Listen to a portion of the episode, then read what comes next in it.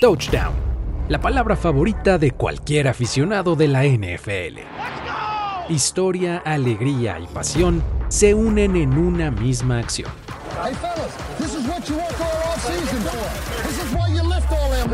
Recordemos 10 touchdowns icónicos anotados en el Super Bowl y las historias que los acompañan.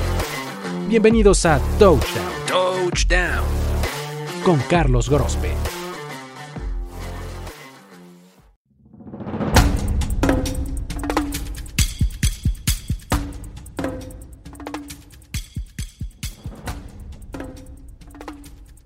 Bienvenidos al Super Bowl 22. Han llegado justo en el momento en que Doug Williams alista su brazo para lanzar desde su yarda 15. Ricky Sanders ha comenzado su ruta y por velocidad ha superado al hombre que lo cubría. El balón gira en espiral perfecto y encuentra al receptor en la yarda 45 de su propio campo. A partir de ahora, será una carrera de velocidad de 55 yardas mismas que Sanders se encargará de devorar en menos de 5 segundos.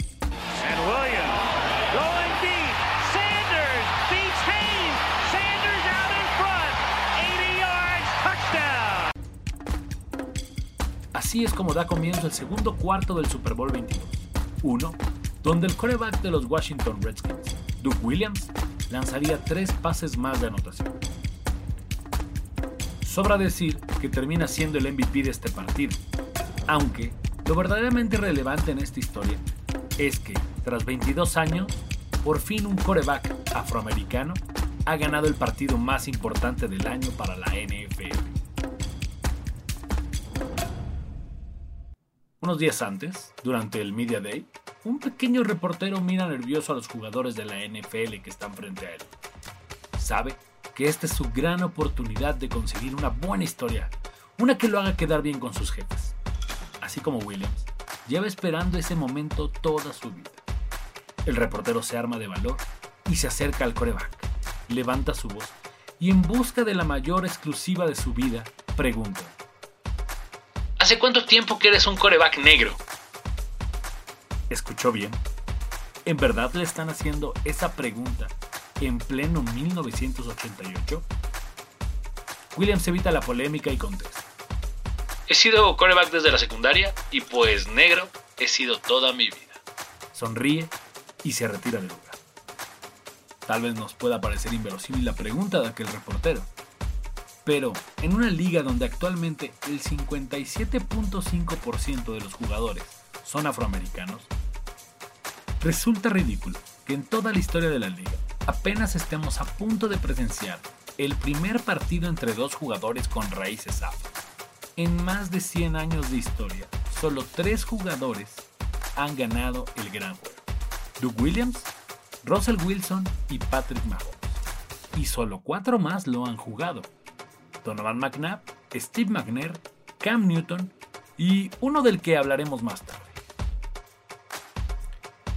Y mientras algunos aseguran que lo único que importa en la NFL es ganar, tal vez les sorprenderá saber que Doug Williams hizo algo mucho más importante que eso.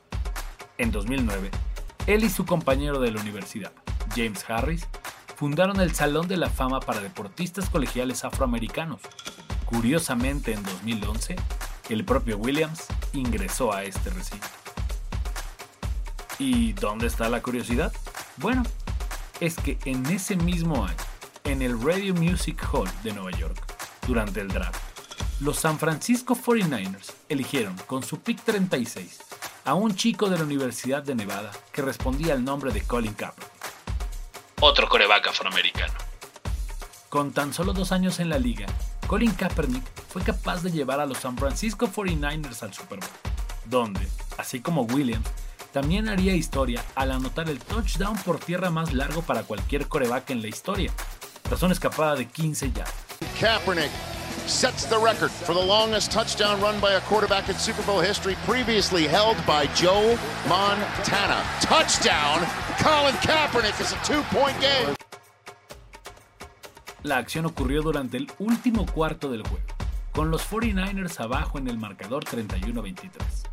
El quarterback número 7 de San Francisco tomó el balón y tras una fracción de segundo comprendió que todos sus receptores estaban cubiertos, por lo que la opción de lanzar quedaba prácticamente anulada.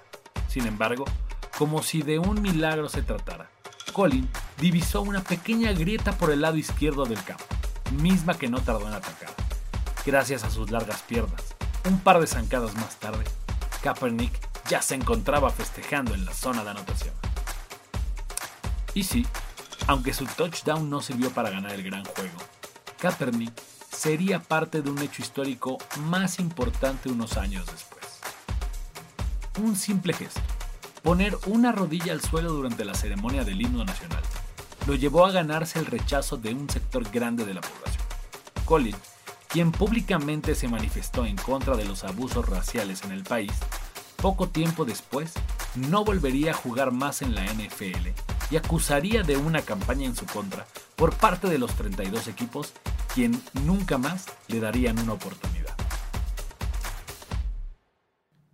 Parece curioso cómo el tema de las minorías en Estados Unidos es el que mantiene ligadas nuestras dos historias. Cada uno de nuestros protagonistas, desde su lugar, ha decidido alzar la voz. Y si en estos momentos alguno cree que defender los derechos de un grupo son irrelevantes, tal vez deberíamos de volver a revisar cómo estos Washington Redskins, de la mano de Doug Williams, llegaron a ese Super Bowl. Situémonos en el año 1987, una época complicada para la NFL, ya que un grupo de jugadores se han declarado en huelga, negándose a jugar mientras sus contratos no cambian, tantos que la NFL no tiene más remedio que suspender la semana 3 de su temporada. Hey, pero el show debe de continuar. Y entonces a las franquicias se les ocurre la grandiosa idea de que si esos jugadores no quieren entrar al terreno de juego, entonces habrá quien sí lo quiera hacer. A 1987 también se le termina conociendo como el año de los reservas. Tras la suspensión, Washington llegó a la semana 4 con récord de 1-1 y con un equipo que nunca había jugado junto, se las arregló para enfrentarse y ganarle a los San Luis Cardinals, los New York Giants y los Dallas Cowboys. Ese último partido en especial fue aún más emotivo, ya que con el final de la huelga cerca, los reservas de Washington le plantaron cara a un equipo que ya contaba con el regreso de Danny White, Tony Dorsett y Randy White entre otros. Los Redskins se las apañaron para ganar los tres partidos y ser la única franquicia que mantuvo paso perfecto durante el tiempo que duró la huelga. Luego llegó Doug Williams y con unos playoffs sobresalientes, los Redskins vencieron a Chicago, a los Minnesota Vikings y por último a los Denver Broncos con uno de los touchdowns que les narramos al principio.